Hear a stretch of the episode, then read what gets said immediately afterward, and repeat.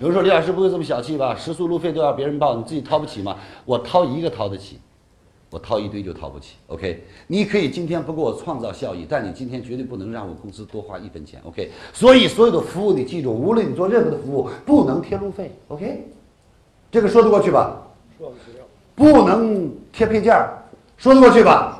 我们给人工就好了。OK，是还是不是？所以，亲爱的朋友们，在接下来会有更细致的方法教给各位。